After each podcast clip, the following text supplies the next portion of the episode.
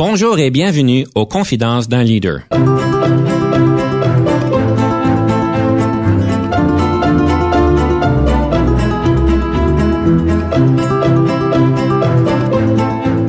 Ici Denis Lévesque, coach en leadership. Nous avons donc l'honneur et le privilège de recevoir en studio des leaders qui ont marqué leur communauté afin d'apprendre de leur expérience et de s'inspirer de leur sagesse.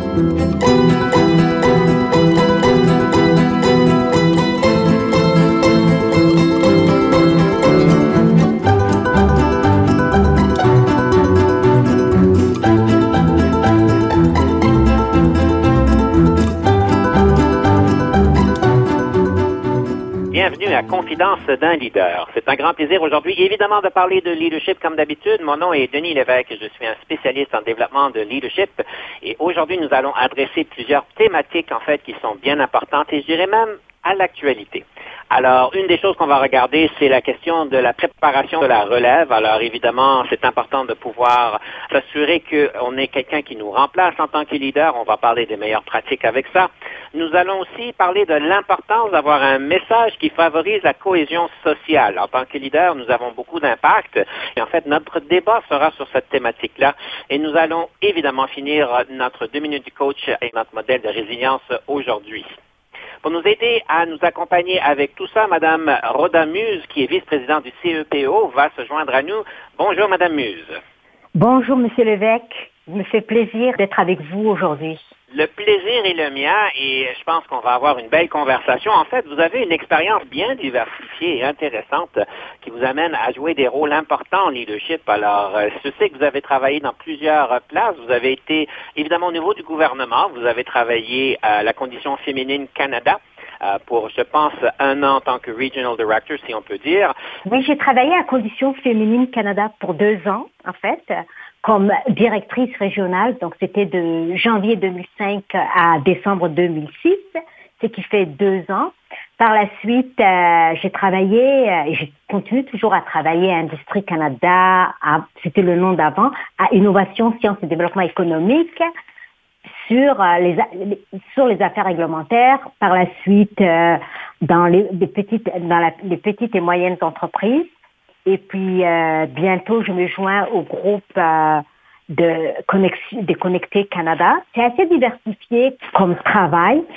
En ce qui concerne les affaires réglementaires, c'était ma meilleure partie. J'ai beaucoup travaillé sur le dossier de, de développement économique euh, de communautés de langue officielle en situation minoritaire. Donc, c'était comment faire en sorte que les communautés de langue officielle, c'est-à-dire les anglophones au Québec et les francophones hors Québec, puissent avoir accès à tous les programmes du ministère et à tous les services du ministère.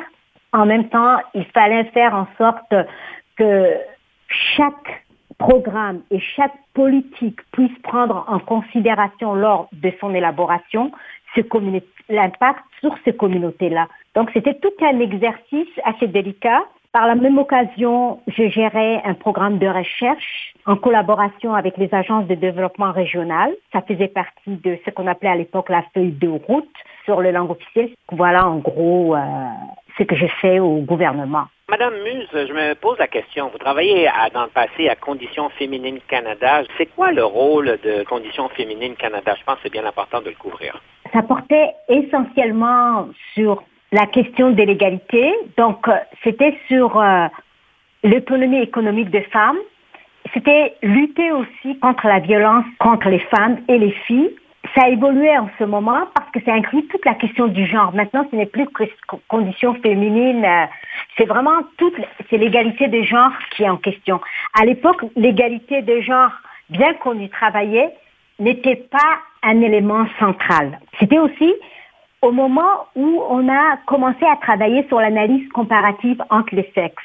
Maintenant, ça s'appelle analyse comparative entre les sexes plus. C'est une sorte d'analyse de filtre pour examiner les impacts et les répercussions que les politiques et les programmes de gouvernement peuvent avoir en général sur les femmes ou les gens en général. Sur toutes ces questions-là qu'on travaillait. Et je me rappelle, à un moment donné, on, a reçu euh, une délégation de Shanghai, une délégation chinoise, qui était surprise de voir que nous financions des organisations qui travaillaient sur le changement institutionnel et qui questionnaient, tout en recevant du financement du gouvernement fédéral, ces organismes-là questionnaient les façons de faire, les politiques et les programmes du gouvernement. C'est pour vous dire un peu l'envergure de la démocratie au Canada. Donc j'étais très très fière à l'époque de pouvoir répondre à cette question-là. Madame Muse, je sais que vous êtes vice-présidente au CEPE, vous en prenez grande fierté d'ailleurs. Je ne sais pas si c'est du bénévolat, mais c'est certainement du rôle qui est en plus de votre emploi régulier. Qu'est-ce que vous faites en tant que vice-présidente du CEPO et pourquoi ça vous est si important? Je suis une conseillère scolaire, je suis une élue.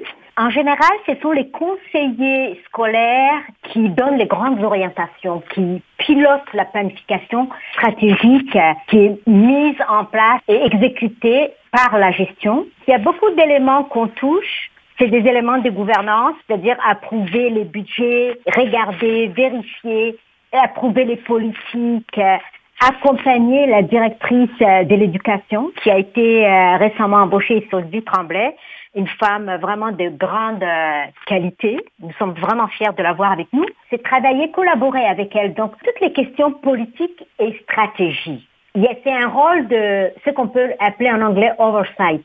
Et c'est très intéressant parce que c'est là que les décisions se prennent. C'est vraiment un forum où les enjeux épineux sont apportés. C'est aussi euh, toute la liaison avec euh, les autres élus. Par exemple, euh, s'il y a une zone à revoir, euh, c'est du travail avec le conseiller municipal. Si euh, y a du si, par exemple quand il y a des annonces à faire, ça va être auprès des politiciens, que ce soit le fédéral ou les politiques. Donc, c'est pas mal intéressant comme, comme rôle. C'est surtout l'aspect stratégique qui me retient beaucoup, qui m'interpelle. Madame Muse, le temps passe vite et j'aimerais vous inviter à présenter la première pièce musicale. Quelle est la pièce que vous avez choisie et pourquoi vous l'avez choisie? Belle de Garou, Notre-Dame de Paris et les œuvres de Victor Hugo m'ont bercé pendant ma jeunesse. J'ai trouvé que la vulgariser de cette façon-là, c'est absolument phénoménal. Donc j'adore écouter euh, Belle de Garou. Nous allons écouter ceci. Soyez des nôtres parce que nous allons avoir tout un débat, je vous le promets. C'est un mot qu'on dirait inventé pour elle. Quand elle danse et qu'elle met son corps jour, tel un oiseau qui étend ses ailes pour s'envoler. Alors je sens l'enfer s'ouvrir sous mes pieds. J'ai posé mes yeux sous sa robe de gitane à quoi me sert encore de prier Notre-Dame? Et celui qui lui jettera la première pierre, celui-là ne mérite pas d'être sur terre. Oh Lucifer, oh laisse-moi rien qu'une fois glisser mes doigts dans les cheveux d'Esmeralda.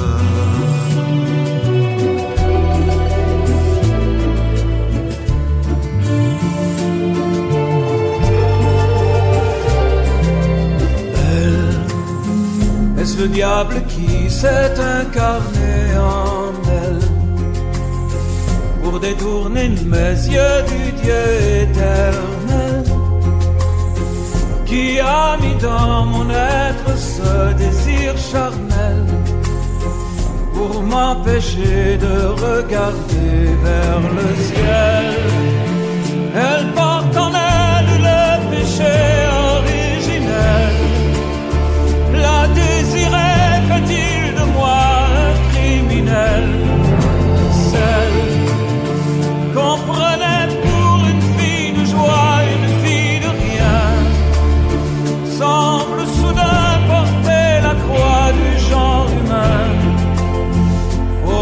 Oh Notre-Dame, laisse-moi rien qu'une fois pousser la porte du jardin d'Esmeralda.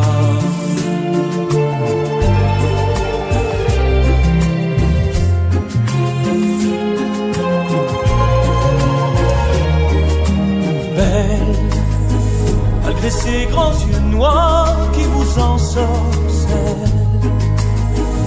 demoiselle serait-elle encore plus celle quand ces mouvements me font voir monts et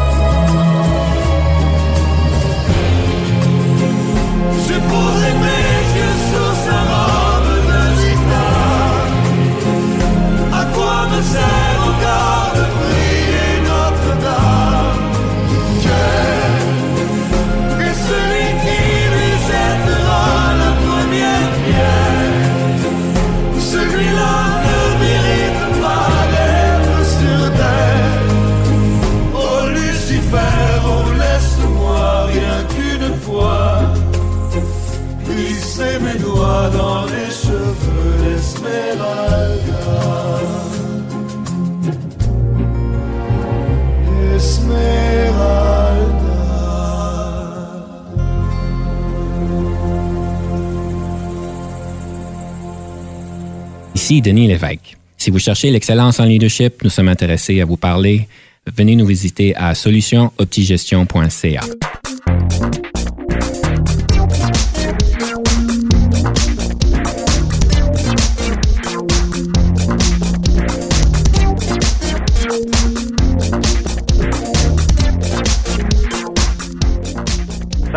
retour à Confidence d'un leader et nous sommes ici en studio avec Madame Rodamuse, qui est vice-présidente du CEPEO. Et nous avions donc une belle conversation sur son parcours professionnel, évidemment. J'aimerais, Madame Muse, revenir un peu en arrière. Vous avez quand même étudié en France, vous avez quand même un, un élément international dans votre expérience. Et euh, j'aimerais juste vous poser la question, la différence du leadership, autant que vous l'avez pu remarquer par rapport au Canada, on a certainement des styles qui sont privilégiés, qui sont, préférés. Et euh, je sais que vous avez été en France aussi, vous avez été en Somalie. Alors, je me pose la question, la différence de leadership dans les différentes cultures, vous la remarquez comment? En France, je trouve que les gens sont un peu hiérarchiques. Je suis Somalie, mais je n'étais pas en Somalie, j'étais à Djibouti. Mon ethnicité, c'est Somalie. C'est hiérarchique aussi chez nous. La hiérarchie compte beaucoup. Et quand je suis arrivée au Canada, je me suis rendu compte que les leaderships étaient plus participatifs. Les gens ne sont pas portés sur les titres. Et j'ai beaucoup aimé ça. ça. Correspondait plus à ma façon d'être. Et ce qui est paradoxal, dans mon pays d'origine, Djibouti, où quand même le leadership est assez hiérarchique, dans l'aspect social, il n'y a pas de hiérarchie. Dans l'aspect social, c'est plus participatif. Par exemple, un ministre peut avoir moins de prééminence que son cousin, qui lui n'est pas éduqué, mais qui a, une, forme de sagesse dans la communauté. Alors que dès qu'il s'agit de travail, la hiérarchie joue beaucoup. Au Canada, c'est très participatif. C'est très rare que quelqu'un utilise son titre euh, ou son poste pour euh, prendre avantage ou te fasse remarquer qu'il est plus. Donc ça, ça n'existe pas. Et j'adore ça. C'est quoi qui va arriver? Vous êtes quelqu'un qui rentre en, en, dirigeant dans une de ces organisations-là, dans ces pays-là, et vous arrivez avec votre approche. C'est qu'est-ce qui va lui, qu'est-ce qui va lui arriver? Si c'était moi qui devais euh, retourner, je changerais toutes les choses.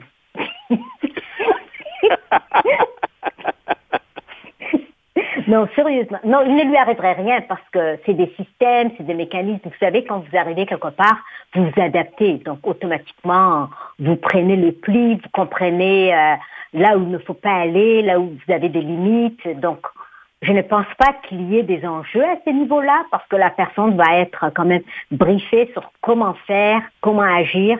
Et souvent, quand on se rend, avant de rentrer dans les grandes organisations, on a quand même euh, du temps de formation, surtout si on doit aller à l'étranger sur les cultures. Donc, je ne pense pas qu'il y ait des enjeux particuliers pour un leader qui se rend là-bas. Au Canada, on fait les choses différemment, comme vous avez remarqué. Il y a une question d'adaptation. C'est important de bien se renseigner, vous l'avez bien dit. Madame Muse, c'est le temps de notre fameux débat. Est-ce que vous êtes prête pour notre débat? Oui, allez-y. Alors, la thématique du débat que vous avez proposé, c'est que le leader doit avoir des messages qui favorisent la cohésion sociale pour qu'il n'y ait pas de division. Alors, je vous donne deux minutes pour votre point.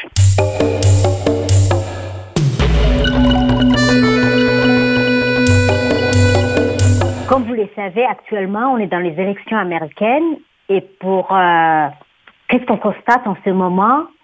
Aux États-Unis, c'est vraiment une division profonde de la société. C'est quelque chose qui peut nous arriver facilement si, en tant que leader, on n'est pas capable de rassembler les gens. C'est très difficile en ce moment. Donc, il faut faire en sorte d'éviter des sujets qui divisent la société. Il faut vraiment promouvoir les actions qui, euh, peuvent être un ralliement, qui peuvent favoriser la cohésion sociale. Et c'est ça que je trouve des valeurs quand, par exemple, au niveau du système éducatif, les écoles ont un rôle de premier plan à jouer pour avoir des citoyens matures qui sont capables de faire la part des choses, qui sont capables d'avoir l'esprit critique tout en étant capables de prendre de la hauteur. Donc, c'est très important pour nous dans les écoles en ce moment. Donc, nos enseignants ont un rôle euh, de premier plan à jouer. C'est la même chose pour les leaders politiques. Il leur faut éviter les sujets qui divisent. Il faut qu'ils démontrent leur leadership rassembleur. Et c'est très crucial en ce moment. On est des voisins des États-Unis. Ce qui se passe là-bas peut facilement déborder chez nous. Et c'est vraiment le moment de démontrer que nous pouvons prendre de la hauteur, que nous sommes capables, tout en ayant des opinions différentes, des points de vue diversifiés, des perspectives variées, qu'on est capable quand même d'être une nation qui a une vision, qui a des intérêts communs. Et c'est, moi, je trouve que c'est important en ce moment-ci de marteler ces sujets, de faire attention aux sujets qui nous divisent, aux enjeux qui nous divisent. Eh bien, Madame Muse, c'est certain que vous avez bien fait votre cas. Je ne, m'y opposerai pas, c'est certain. Je suis tout à fait d'accord qu'il y a certaines euh, tendances ou sujets qui sont, j'appellerais, épineux. On veut certainement pas nourrir un feu et qu'on perde le contrôle et qu'on perde le respect l'un de l'autre. Mais j'aimerais croire aussi qu'il y a place pour engager une conversation quand il y a des, des sujets épineux, des difficultés qui peuvent être très polarisées des fois simplement de savoir que quand on a, comme on dit, l'éléphant dans une chambre où est-ce que ça cause déjà un conflit quelconque, qu'on puisse en fait engager la conversation et qu'on puisse aussi comprendre les valeurs de l'organisation et qu'est-ce qu'on accepte et qu'est-ce qu'on n'accepte pas. Euh, je vais juste vous donner un peu une histoire. J'ai eu un, client qui nous faisait part qu'il y avait une personne qui était, dans sa première journée de travail, à souligner une dynamique qui n'était pas confortable, qui était contre certaines euh, côtés de diversité et, égalité et que lui était un homme blanc et devait rester comme ça euh, et qui ne voulait pas s'associer avec des personnes qui étaient homosexuelles, par exemple. Et la, compagnie a dû prendre position assez rapidement pour dire, écoute, euh, ça, ça, ça, ça, aurait pu être polarisé, mais ça, ça va à l'encontre de nos valeurs. Nous, on, on, apprécie la diversité et si dans ta première journée de travail, tu fais de tels commentaires, je pense pas que tu peux rentrer dans notre organisation. Je pense pas que ça va pouvoir amener à une relation qui soit fructueuse. Je suis tout à fait d'accord avec vous, Madame Muse, qu'il ne faut pas arriver à nourrir le feu pour arriver à le genre de situation qu'on observe euh, évidemment aux États-Unis. Je suis bien content de que vous dites que ça pourrait très bien nous arriver à nous, mais je pense aussi qu'il y a place d'avoir une certaine conversation, surtout quand il y a des dynamiques qui ne sont pas acceptables, mais de le faire avec respect et avec intelligence. Je suis vraiment d'accord. Moi, je trouve que quelqu'un comme ça, par exemple, la personne dont vous venez de parler, l'exemple, je ne l'aurais pas gardé dans, dans l'organisation. Je trouve que les sujets doivent être abordés. Oui, je suis entièrement d'accord. Surtout si c'est pour apporter, initier des changements, je suis vraiment pour ces types d'approches. Moi, ce que je n'aime pas personnellement, c'est quand on lance des sujets pour ne rien dire. D'abord, quand on veut entamer euh, des sujets controversés, qui peuvent paraître controversés pour certaines personnes, je trouve qu'il faut arriver, d'abord, c'est pourquoi, pourquoi on aborde ces sujets-là? Est-ce que c'est nécessaire? Si c'est vraiment nécessaire et que ça doit aller dans le sens de bonifier la société, de rendre meilleures les choses, de faciliter la façon dont la société vit, d'harmoniser les choses, c'est très bien, mais il faut arriver aussi documenter, il faut arriver avec le pourquoi, avec de rationnel. Parce qu'il y a des gens, tu peux leur dire quelque chose, ils ne comprennent pas. Donc, c'est le pourquoi on entame ces genres de démarches qui est très important en ce moment-là. Il faut arriver avec des arguments solides. Et aussi, quand on fait, par exemple, quand on aborde des sujets controversés, il faut aussi savoir qui est en face de nous, quelles sont ses valeurs.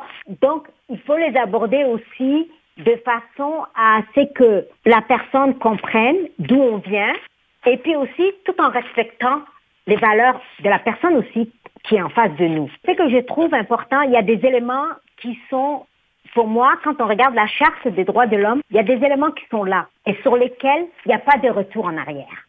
Très bien dit, Madame Muse. En fait, euh, je ne pourrais pas vraiment contredire qu'est-ce que vous dites. Vous dites les bonnes choses et vous avez tout à fait raison. La seule suggestion que je vais faire, c'est que si jamais vous vous retrouvez en tant que leader dans une situation où est-ce qu'il y a une dynamique qui est des plus épineuses, vais vous suggérer d'aller chercher de l'appui, d'aller voir un mentor, parce que, évidemment, comme Madame Muse vous dites, il faut le faire avec tact, il faut le faire avec respect, et de comprendre qu'est-ce qu'on peut faire, qu'est-ce qu'on ne devrait pas faire. Tout ça, ça tombe dans le gris, et on ne souhaite pas nécessairement à personne de passer à travers de ça, mais c'est certain qu'à un moment donné, il se peut que vous ayez adressé ça. Allez chercher de l'appui, allez chercher des avis c'est pas évident parce qu'on veut éviter le pire, évidemment. Eh bien, Madame Muse, à ce point-ci, mais on va laisser nos auditeurs décider qui c'est qui a gagné le débat, mais en leur donnant la chance de le faire, je vais vous inviter de nous présenter la deuxième pièce musicale. C'est une chorale, les étudiants euh, du CPO. C'est sous la direction de Robert Filion du centre euh, du CAO, notre centre d'excellence artistique de l'Ontario. C'est extraordinaire, vous entendrez. C'est un message d'espoir, et c'est très beau. Et puis c'est drôle parce que ça avait coïncidé en même temps avec euh, l'arrivée de Justin Trudeau, ce qui fait, a fait penser au monde entier qu'on était une des sociétés les plus, euh, les plus ouvertes au monde. Alors, on vous invite de l'écouter. On va aider nous parce qu'on parle d'un bon livre sur le leadership à notre retour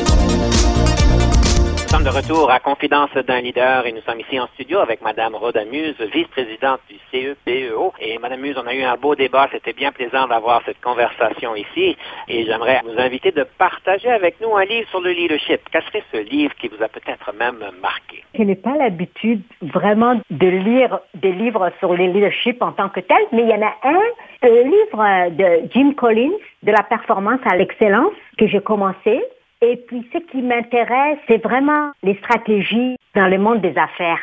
Parce que des fois, le monde des affaires est très compétitif. C'est un monde où on est obligé d'avoir des réponses rapides, d'adopter des changements rapides. Donc, euh, c'est ça que je trouve intéressant. Je les lis comme ça, juste pour moi-même, par curiosité. Madame Muse, vous avez parlé d'une chose qui vous trouviez importante et je trouve ça intéressant. C'est parce que quand on parle de leadership, c'est certain, on en a fait un peu allusion tantôt dans les différentes cultures. C'est important de s'adapter à la culture de l'organisation, d'avoir un style qui est propice à tout ça.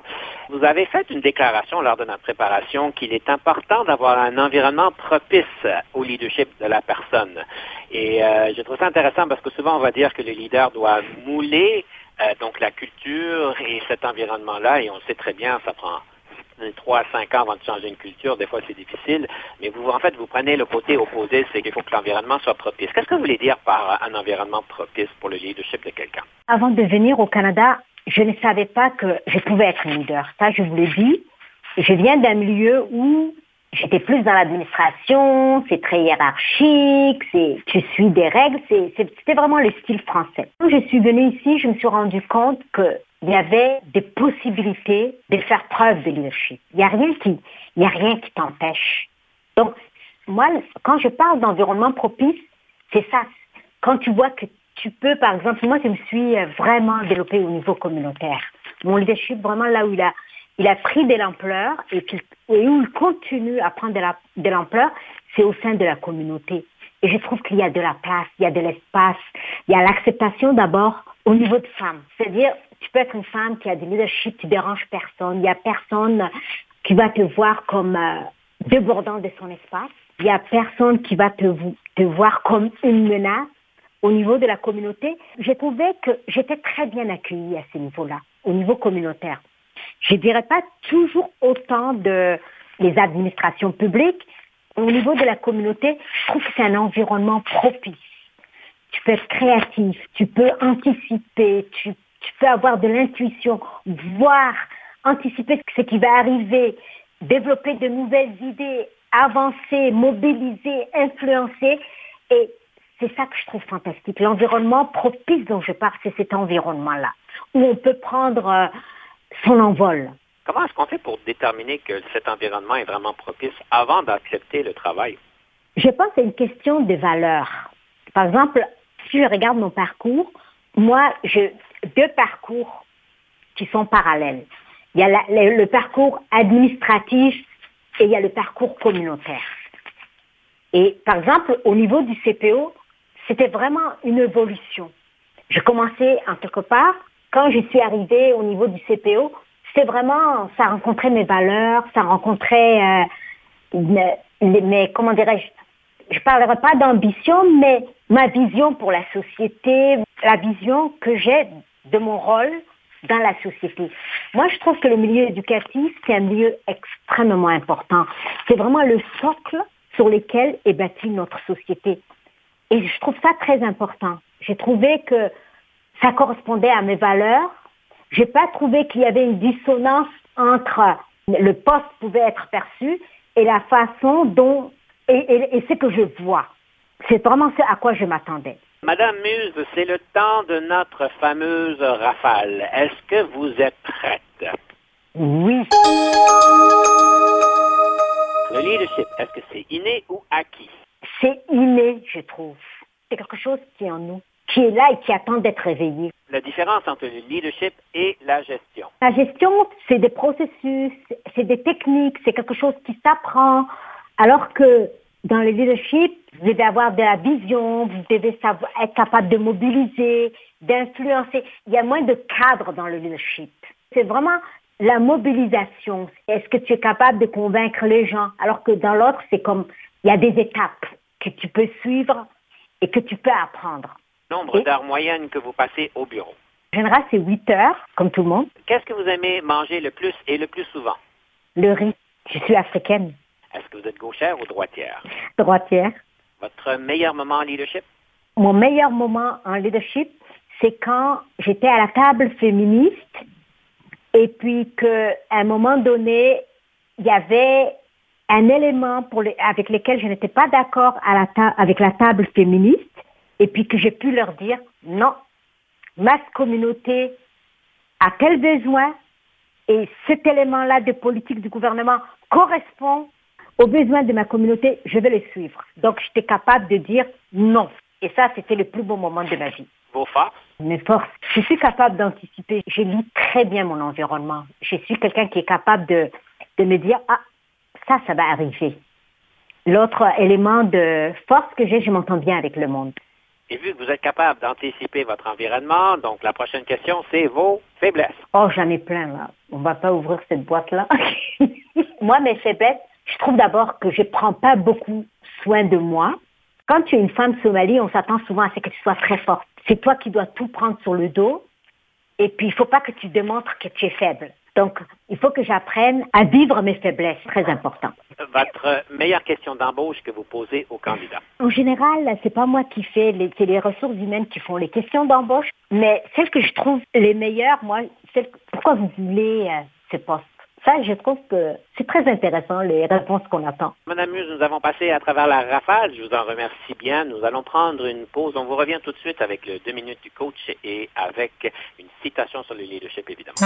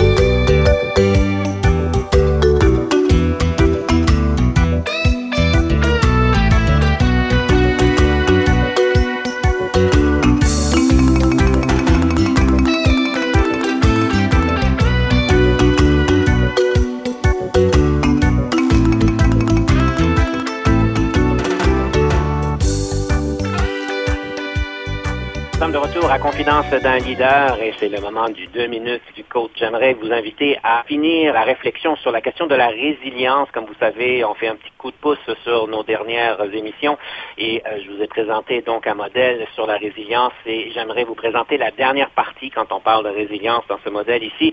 C'est la question d'être proactif. Alors évidemment, nous savons que quand on est dans un changement, lorsqu'on sait que nous devons faire quelque chose de nouveau, que ce soit au niveau personnel ou au niveau du travail, d'être proactif, en fait, va nous aider à naviguer ces moments qui peuvent être un peu difficiles. Alors, je vous prends comme par exemple, vous devez déménager à, à Toronto pour une opportunité d'affaires et vous savez que vous allez devoir faire certaines choses.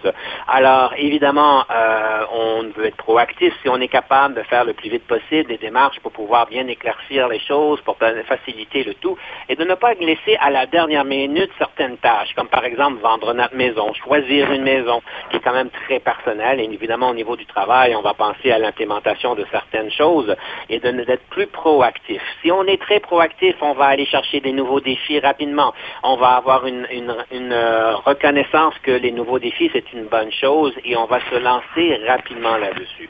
Quand on n'est pas proactif, évidemment, vous connaissez tout ce monde-là qui attend à la dernière minute et vont même vous avouer qu'ils font leur meilleur travail sous pression. Évidemment, vous le savez, la difficulté quand on travaille toujours mieux sous pression, ben là, ça finit par avoir euh, des dates limites et des dates butoirs qui s'accumulent. Et évidemment, on n'est pas le meilleur de notre de nous-mêmes quand on est fatigué, quand on travaille le soir, lorsqu'on dort pas la nuit et tous ces genres de choses-là. Alors évidemment, on va être le meilleur de nous-mêmes et être proactif nous permet de le faire. Vous allez me dire, Denis, ben c'est très de base d'être proactif, mais vous seriez en fait surpris de voir le nombre de personnes qui savent qu'ils doivent faire certaines choses dans un niveau de changement, mais en fait ne le font pas d'avance. Euh, on est en plein milieu de pandémie, alors est-ce que vous avez déjà pensé comment est-ce que vous allez passer l'hiver? ceux qui aiment beaucoup les activités, est-ce que vous allez penser peut-être aller chercher des nouvelles activités, d'aller vous chercher des euh, skis de fond si vous voulez commencer quelque chose de nouveau? Parce que vos activités traditionnelles ne se feront pas? Est-ce que vous êtes pris d'avance à aller chercher votre ski de fond ou sinon est-ce que vous allez être pris à dépourvu comme tous ceux qui essaient de faire un gym à la maison et essayer d'acheter de l'équipement pour la maison aujourd'hui pour votre gym va vous coûter trois à quatre fois le prix avec des temps d'attente incroyables. Alors, est-ce que vous êtes vraiment proactif? Est-ce que vous prenez toutes les bonnes démarches d'avance? C'est ça la question.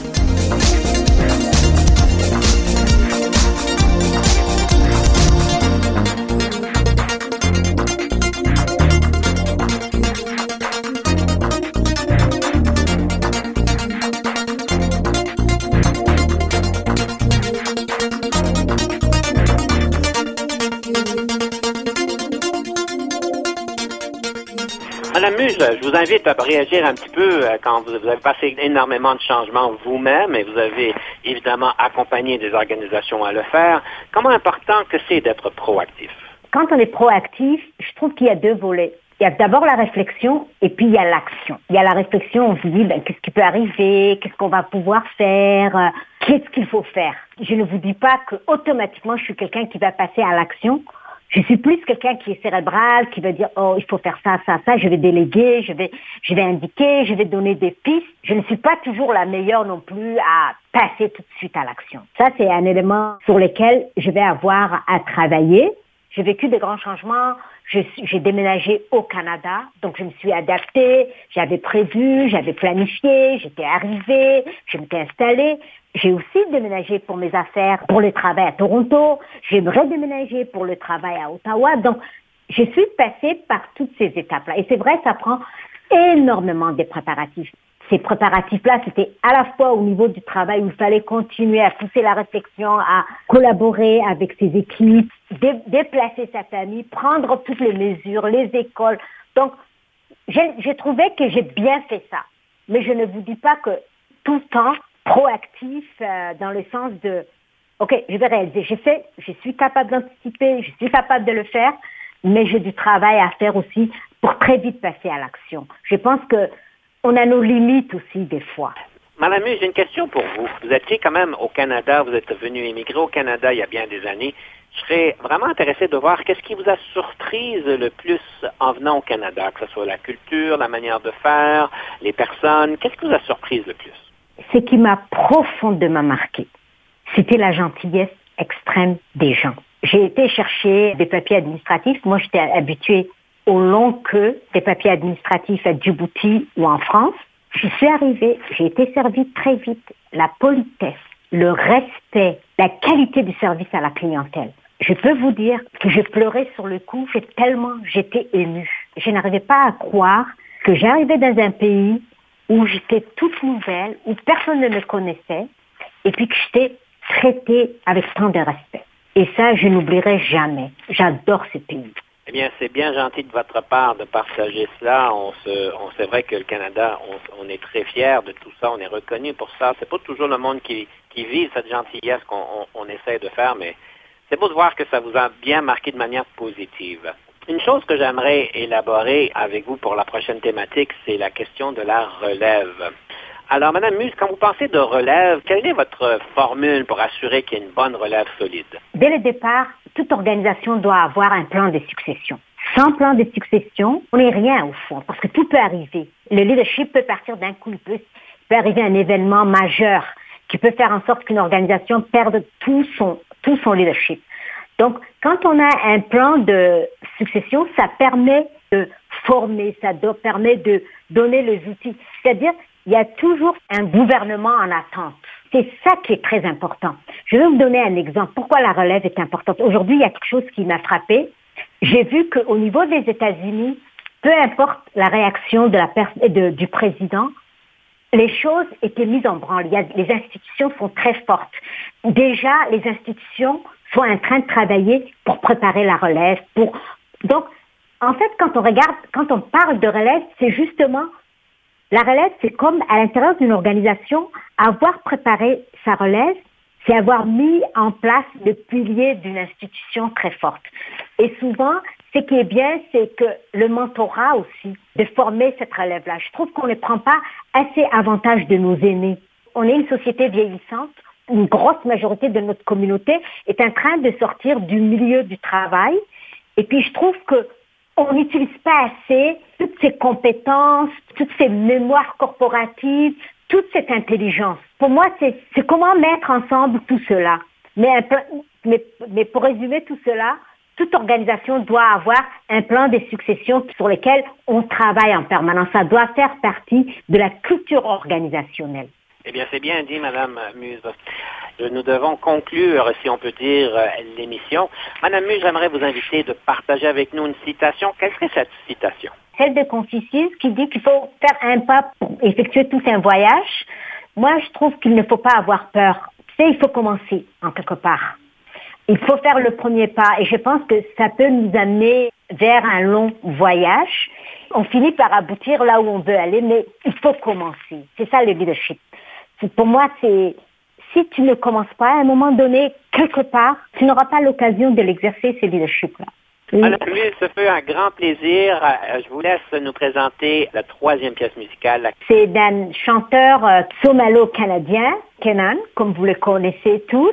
Ce morceau-là, justement, c'est un style de poésie que le Somalie aime beaucoup et on appelle ça Arif. Avant la guerre, la Somalie était connue comme une nation de poètes. Le verbe, le style est très apprécié par les Somalis. C'est presque tous des poètes quand vous les écoutez. Quand vous entendez la langue somali qui est très riche, les gens parlent sous une forme poétique. Ce morceau-là est en anglais, mais c'est le style. C'est scandé sous forme euh, d'Arif, qui est un style poétique somali. Merci beaucoup, Madame Muse. Ça fait un grand plaisir. Et chers auditeurs, on vous laisse avec cette belle pièce-là. À la prochaine. This one here goes out to the struggle in the tradition the old poets. Yo, the nation of poets. We haven't forgotten that. Yo, in the tradition of Ares Isakarshe, God bless his soul I want to say something to you, my friends around the mic. Huh. Until the lion learns to speak, the tales of hunting will be weak. My poetry hails within the streets, my poetry fails to be discreet. It travels across the earth and seas, from Eritrea to the West Indies. It knows no boundaries, no cheese, it's studied in parts of Greece.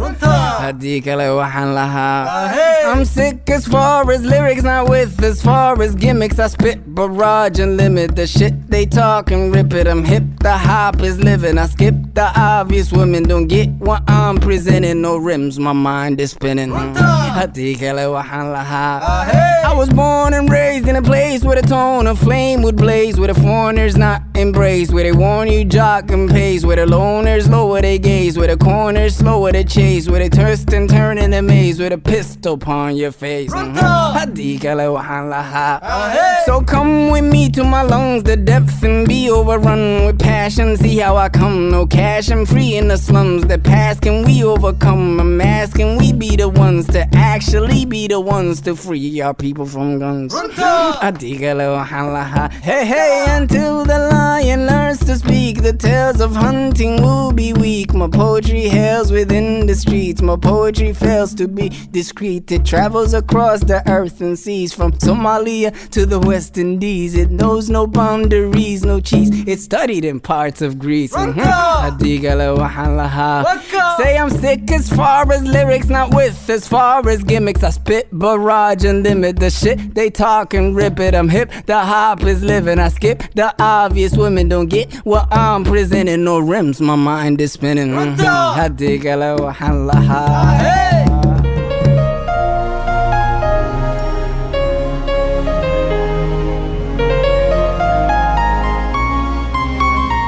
Conception, animation, entrevue et recherche, Denis Lévesque. Montage et réalisation, Jean-Paul Moreau. Confidence d'un leader est une production et une présentation d'Unique FM 94,5.